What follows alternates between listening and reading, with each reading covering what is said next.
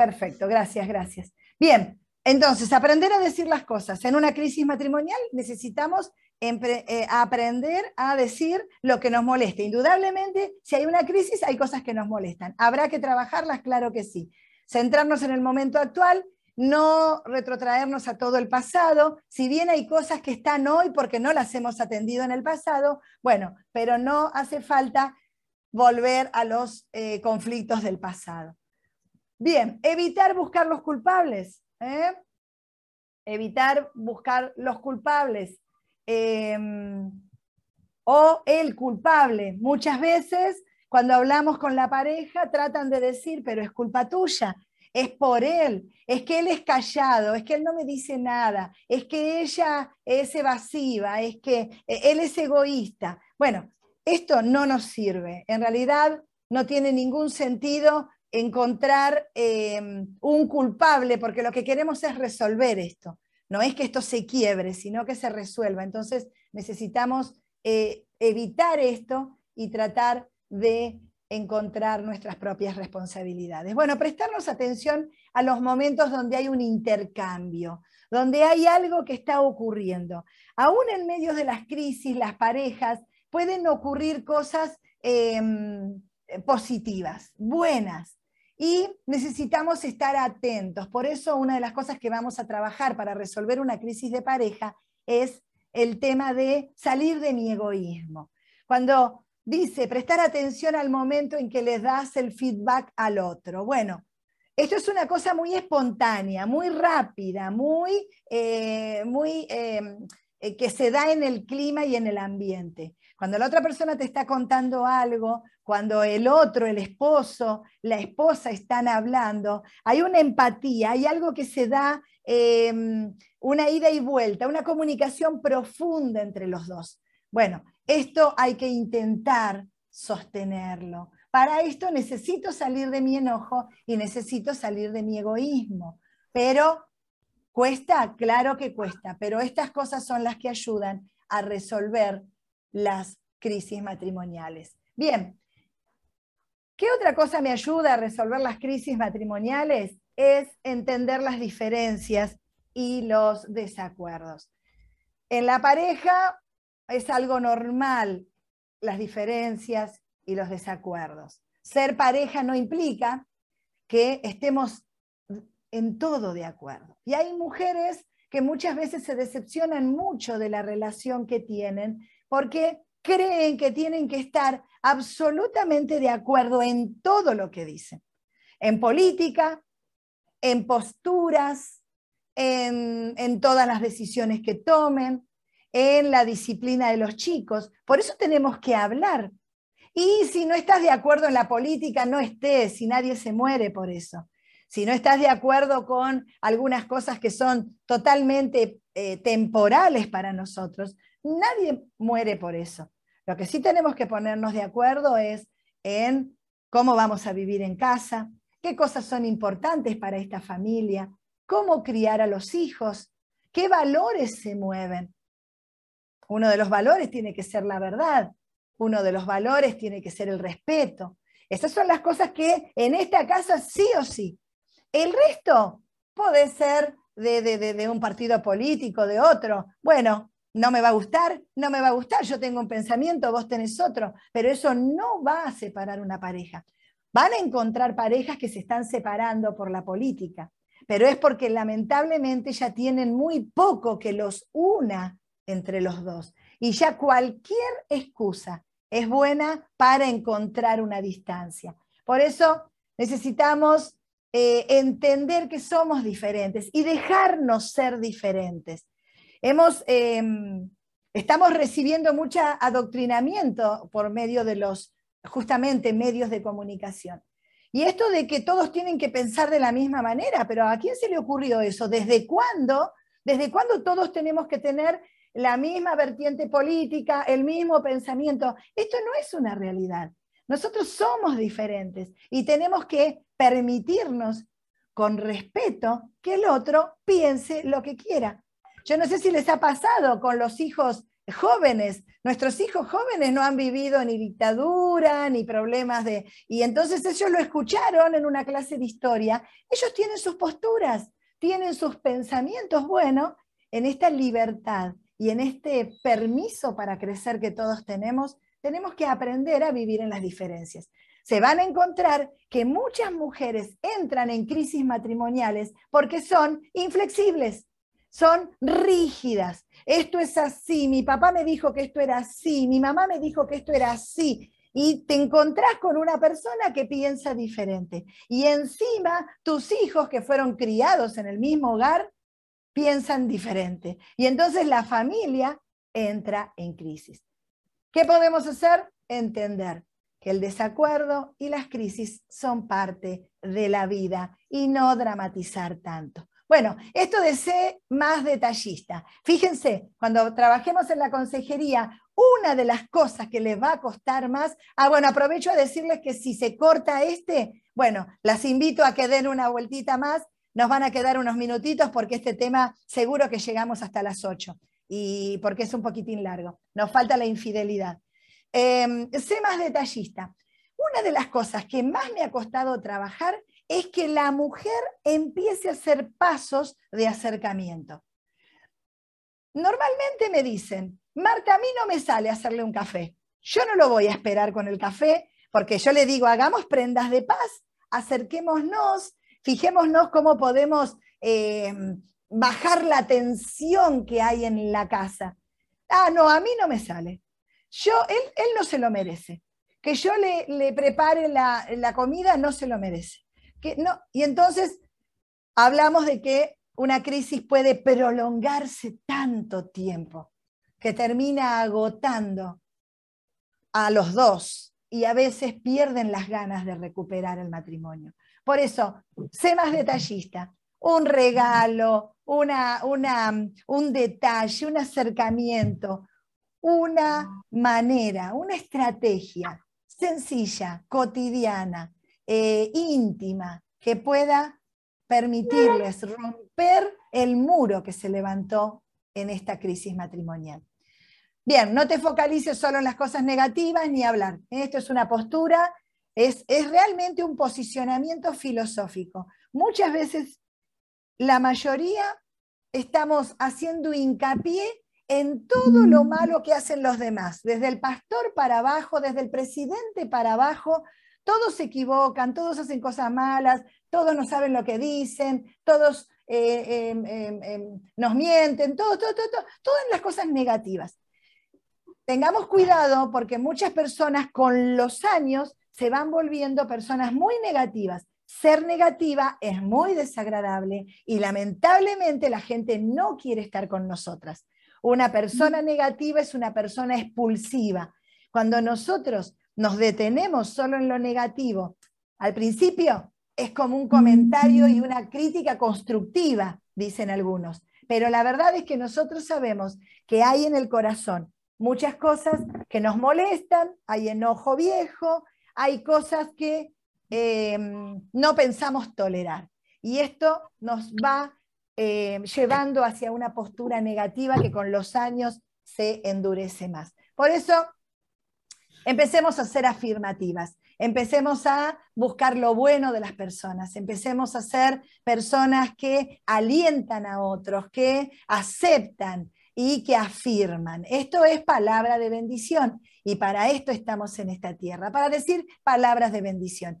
Yo no sé si conoces a alguien que cambió por alguna cosa negativa que vos le dijiste uy, sos sucio, sos vago, sos como hablábamos la vez pasada, ¿no? O eh, tu partido político es un desastre. Decime quién cambió de partido político porque vos le dijiste que su líder era un desgraciado. Nadie, porque si está ahí, él piensa que su líder es bueno. Bueno, así estamos. Empezar a ver las cosas positivas. Fíjense, pone el foco en las conductas y comportamientos y no en la persona. Vamos a hacer rapidito esto. No digas sos malo, sino esto que ocurrió es malo.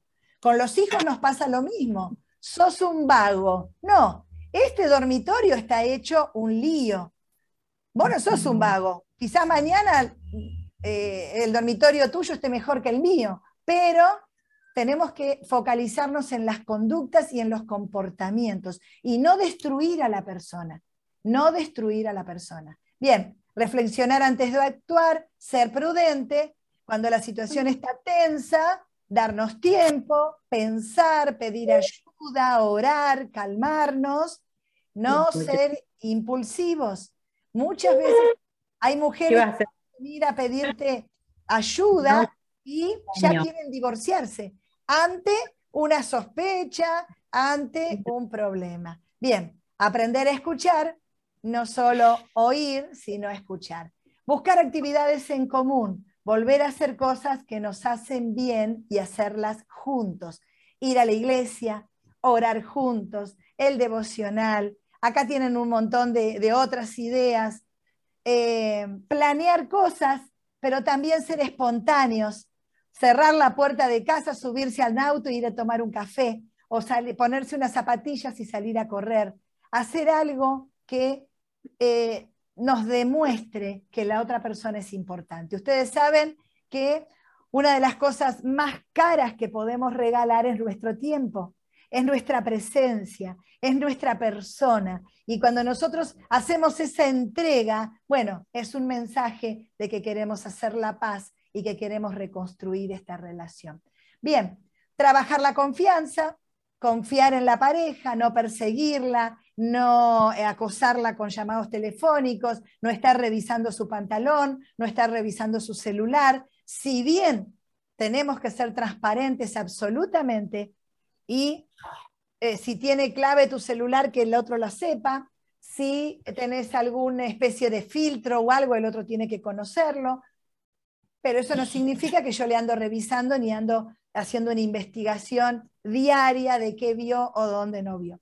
Nosotros en realidad, por una cuestión de confianza, pero también por una cuestión de cuidado, como tuvimos, tengo cuatro hijos varones, ahora tenemos el último adolescente, eh, tenemos todas las computadoras conectadas, los celulares, así que cuando yo abro YouTube, sé que vio mi hijo y que vio mi esposo. Cuando ellos abren, saben qué vi yo y qué eh, vio eh, el otro estamos absolutamente conectados y sabemos que el otro puede ver, puede leer mi celular, puede ver mis mails y todo esto. Bueno, esto de trabajar la confianza y de ser transparentes también. Cuidarnos, ¿eh? cuidarnos. La mujer que está en una crisis matrimonial muchas veces es tan evidente. Llega a, pedir ayuda sin peinarse, em, sin arreglarse su cabello, em, em, no está vestida como un varoncito. Y muchas veces, chicas, que ese sería otro tema, que es poder afirmar nuestra femineidad. Poder afirmar, eso no significa maquillarse, significa reconocernos mujer, autopercibirnos mujer y vivir como una mujer. Nosotros tenemos un, em, un propósito en esta tierra, que es embellecer. Tenemos un propósito, por supuesto, bendecir a la gente, hacer que conozca del Señor, eh, adorar a Dios, evangelizar. Pero una de las cosas que no nos tenemos que olvidar es que nosotros estamos en esta tierra para embellecer. Fíjense si no, donde hay una mujer, hay un mantelito, una planta, una, un, cuadrito, un almohadón. ¿Por qué? Porque nosotras tratamos de que esto se vea más bonito. Eso a nivel eh, el hogar, pero estamos llamados para que toda la tierra sea así. Nosotros tenemos un trabajo, embellecer esta tierra. Por eso, una de las cosas que una mujer pierde cuando su matrimonio está en crisis es el cuidado de sí misma. No va al médico, es como que se autocastigara. Y entonces no cuida su aspecto, no cuida su salud y nosotros tenemos que trabajar con esto. Cuanto mejor estás, es más probable que puedas trabajar en una crisis matrimonial, porque vas a estar más entera, vas a estar más segura, vas a estar más sólida en lo que hagas. Muy bien, temas para trabajar con la consejera. Bueno, eh, ¿qué dice arriba? ¿Alguien me lo lee? Recuperar qué? Ah, el respeto por el varón. Sí, sí. Recuperar el respeto por el varón. ¿Qué tiene que trabajar la consejera? Quizás podamos preguntarle cómo fue su relación con su papá, cómo era la relación de papá y mamá. Y ahí vamos a ver que muchas cosas se están repitiendo en el hogar de ella. Esta falta de respeto a este varón que es un vago, a este varón que trabaja poco, a este varón que eh, eh, no pone orden, que no la ayuda, que hay un montón de cosas que ella trae en su mente, que todas traemos, y que si no las manejamos, se van a repetir. Y por eso, una de las cosas que podemos trabajar, lo haya visto en su familia o no, es recuperar el respeto por el varón. Sea como sea, supongamos lo peor, vamos a hablar del divorcio después, supongamos que se separan, ella tiene que saber que la otra persona merece respeto, merece respeto. Me vas a decir, y pero mira las cosas que hace, pero el hombre merece respeto. Ahora, ¿te querés quedar? Tenés que respetarlo. Si no querés estar en esta relación, bueno, ya vamos a ver qué vas a hacer. Pasar tiempo con Dios para oír su consejo. La consejera tiene que guiarla al Señor. Ella tiene que tener ahí un, un, em, un objetivo claro. Nosotros tenemos que llevar a esta mujer al Señor, a recuperar la fe, a recuperar la relación con Dios, a volver a asistir a la iglesia, a volver a participar del grupo pequeño, a volver a tener un mentor, si en tu iglesia se usa esto, un consejero, volver a recuperar la alegría de cantarle al Señor, de adorar al Señor. ¿Por qué? Porque esto es lo que la va a guiar va a aflojar sus áreas duras e inflexibles y la va a volver, como dice Jeremías, sacaré un corazón de piedra y pondré un corazón de carne. ¿Esto quién lo va a hacer? ¿Nosotras? No, lo va a hacer Dios. Por eso la consejera la acorrala a ella con Dios. Y yo sé que Dios ahí va a trabajar en su corazón. Bueno, comprometerse con la solución. Ay, no sé si tengo ganas de trabajar por este matrimonio, te van a decir. Yo ya estoy cansada. Siempre le digo, dale una oportunidad más. Dame a mí una oportunidad, dale a, Dios una oportunidad, dale al matrimonio una oportunidad. Eh, pero tenés que comprometerte con la solución. No esperes que todo lo haga el otro. Vos tenés que eh, hacer y tenés que asumir tu lugar y tu compromiso. Bien, no defender sus derechos, sino buscar la paz. ¿eh? Buscar la paz de la familia. ¿Qué hace la mujer? Defiende sus derechos. Yo no soy una sirvienta, yo no voy, no soy una lavaplatos, yo no voy a, fregar más los pisos, yo no meto más ropa en el lavarropa, yo no cocino más, yo no voy más, yo no lo hago más, yo no lo digo más. Bueno, defiende sus derechos. Ahora, necesitamos buscar la paz y hablarlo bien. Por supuesto que no somos ni, ni, ni, ni sirvientas, ni, pero hay cosas que tenemos que compartir y hacer entre todos en el hogar. Eso es otro tema que es de los roles y que tenemos que ver, consensuarlo a los roles, ¿no? Y cómo vamos a movernos en, la, familia. Bueno, perdonar siempre. No, pero es un desgraciado, perdonar siempre. Y pero él me mintió, perdonar siempre. Y pero él es igual a su mamá y a mi cuñada y a perdonar siempre. Muchas veces no solo hay que perdonarlo al varón, hay que perdonar a las madres del varón, hay que perdonar al papá del varón, hay que perdonar al hermano del varón, porque muchas veces actúan como cofradías, actúan como, como eh, con cosas familiares que ellos se entienden y vos caíste ahí a una familia que se mueve de esta manera, o la persona que nos viene a pedir ayuda. Por eso tenemos que ser cautos y analizar un poquito la situación. De cualquier manera, perdonar siempre. ¿Por qué? Porque perdonar va a ser la libertad de ella. Perdonar le va a permitir ver el escenario a la distancia. Perdonar le va a permitir hacer cosas. Cuando estamos llenas de rencor, llenas de enojo, llenas de bronca, em, no nos damos cuenta de cosas que están ahí, a la nariz nuestra, y no nos damos cuenta, no las podemos ver, porque el enojo me está nublando la vista. Por eso perdonar me libera, perdonar echa luz sobre la situación y me da paz y libertad para hacer, bueno, lo que haya que hacer.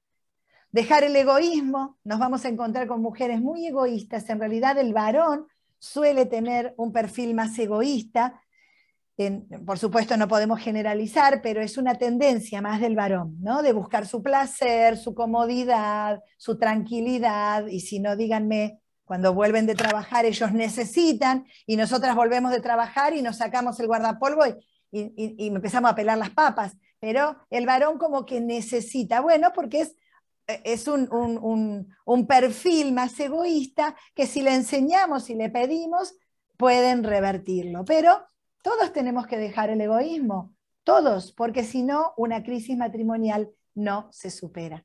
Cuidar la salud integral, hablamos de afuera y hablamos de adentro. Hay mujeres que no van al ginecólogo, mujeres que no se hacen los controles, mujeres que están enfermas y necesitan una dieta. Hacemos una dieta. Ir al dentista, vamos al dentista. Arreglarnos un poco, hagámoslo. Necesitamos cuidar la salud integral para poder eh, estar más eh, atractivas y cautivantes para poder eh, sobrellevar esta crisis matrimonial. Bien, pedir ayuda en los temas que la desbordan. Los niños, el matrimonio, esta mujer en crisis necesita una palabra de aliento, una palabra que la guíe. Bueno, ahí estamos las consejeras, no para meternos en su vida, no para manipular, no para dominar, sino para sugerir, para poder echar luz en medio de su dolor. Ahora, muchas mentiras del diablo ha creído en su corazón y ya lo vamos a ver un poquito más adelante. Vamos a ver la infidelidad, se llega a cortar y les pido eh, que entren un minutito más y ya terminamos. A las 8 las dejo en libertad. ¿Qué es la infidelidad? Bueno, es una de las situaciones más graves que pasa una pareja. Cuando hablábamos de crisis recién, eh, bueno, no incluía la infidelidad para poder hablarla aquí, pero sabemos que una infidelidad provoca una crisis matrimonial. ¿Qué, mm, ¿Qué, es esto? Bueno, es esto de una relación afectuosa, sentimental. Ustedes están viendo la placa que yo veo, ¿sí? ¿Sí? Gracias, Lore. Eh, una relación con una persona que no es una pareja. Bien, esto que hace produce una ruptura en la confianza. Algo se quebró y esto es lo que vamos a tener que trabajar como consejeras. ¿eh? Eh, sin esta confianza, bueno, cualquier eh, relación sentimental queda severamente dañada. Esto es un golpe mortal que, para la gloria de Dios, muchos matrimonios lo han podido sobrellevar, claro que sí, porque Dios hace milagros todos los días. Ahora, la infidelidad duele y daña a los dos. ¿Cuáles son las causas? Y vamos a tratar de verlos rapidito, pero esto es un millón de cosas. Causas para dar lugar a la infidelidad, bueno, muchas. La monotonía, la falta de deseo sexual o la necesidad de sentirse deseado son las más comunes. Vamos a ver que no se puede hacer una lista exhaustiva y cerrada porque debe haber 100 personas, hay 110 causas para poder tener una infidelidad. Ahora, en cualquier caso, los motivos pueden ser tantos de los hombres como de las mujeres. Y esto nos sirve un poco para eh, romper estos mitos de eh, los varones son más infieles. Esto ya no es tan así. Y pensemos algo, tenemos una carga generacional, una herencia generacional de que viene sobre nosotros espiritual también. Fíjense que ustedes van a poder ver en sus propias familias, pero también en las personas que vienen a pedir ayuda, que están, no va a ser el primer infiel en la historia de esta familia. Normalmente el papá era infiel, la mamá era infiel, el abuelo era infiel o algunos de estas personas cercanos lo eran. Entonces nos encontramos con que la fidelidad no es algo nuevo en, este, en esta familia, sino que es algo que se puede estar repitiendo. Bien, causas. Bueno, motivos para la infidelidad. Hay personas que nunca pensaron en ser fieles. ¿Por qué? Porque ellos vienen de un modelo de infidelidad. Han visto a su papá engañar a su mamá han visto a su mamá engañar a su papá. Van a encontrar cantidad de casos donde el papá era viajante y no era el infiel, era la mamá que se quedaba y que hacía entrar personas a su casa y los hijos lo veían. Por eso, si vos me preguntás, ay, ¿cómo no va a ser fiel? Todos tenemos que ser fiel. Bueno, sí, quizás lo entienda a nivel mental, pero en su eh, cultura, él lo tiene, él o ella, no ven por qué tienen que ser fieles, porque ellos vienen de ver otra cosa. Ahora, eh, ¿qué otra cosa puede ser? Insatisfacción con la pareja. ¿eh? No se sienten cómodos, no están plenos, hay algo que no los hace sentir bien. Muchas veces no son cuidados por la pareja. Y piensen esto, estamos en una sociedad donde todos hemos eh, aprendido muchas cosas, ya no estamos repitiendo los patrones de los abuelos o de los eh, tatarabuelos, hemos aprendido muchas cosas, pero que esta libertad y todo esto que hemos aprendido no venga en desmedro de la desatención entre nosotros.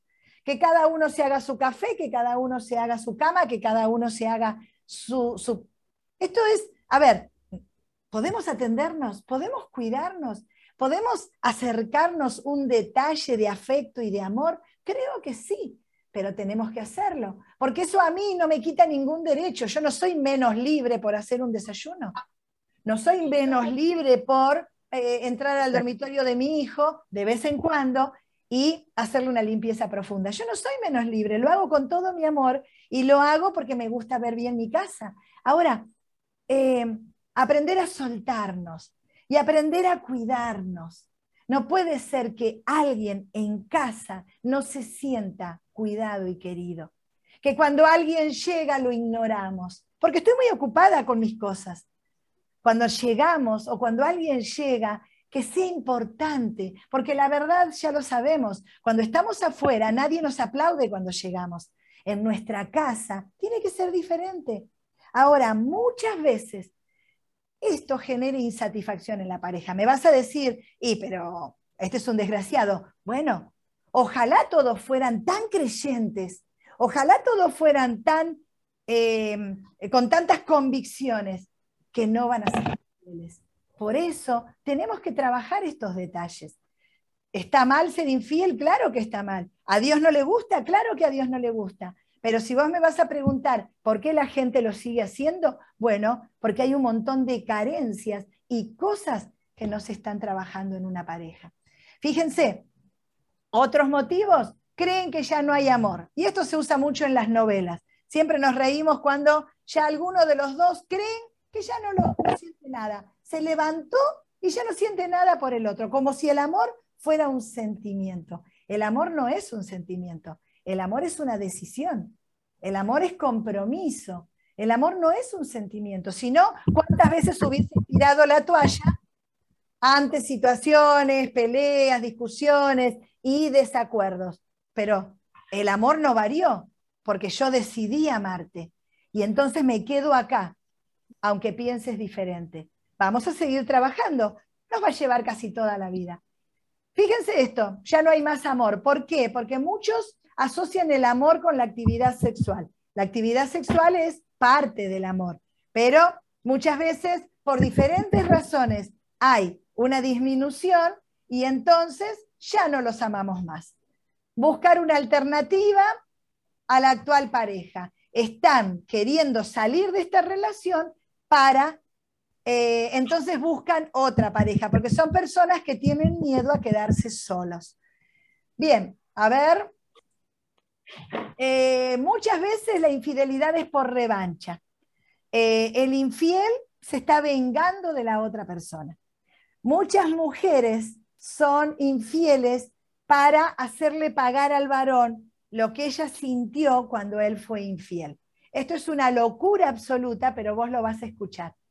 Em, em, se, se, metió en una relación que ni le gustaba, que ni le interesaba, pero fue alguien que estuvo a mano y que le sirvió para poder vengarse y tener una revancha de el enojo y de la bronca que le causó la infidelidad del esposo. Bueno, inestabilidad emocional, personas que han tenido traumas en su infancia, personas que han sido abandonadas, golpeadas, eh, maltratadas en su niñez, son personas más inseguras, que Dios puede ayudarnos a sentirnos cada vez mejor.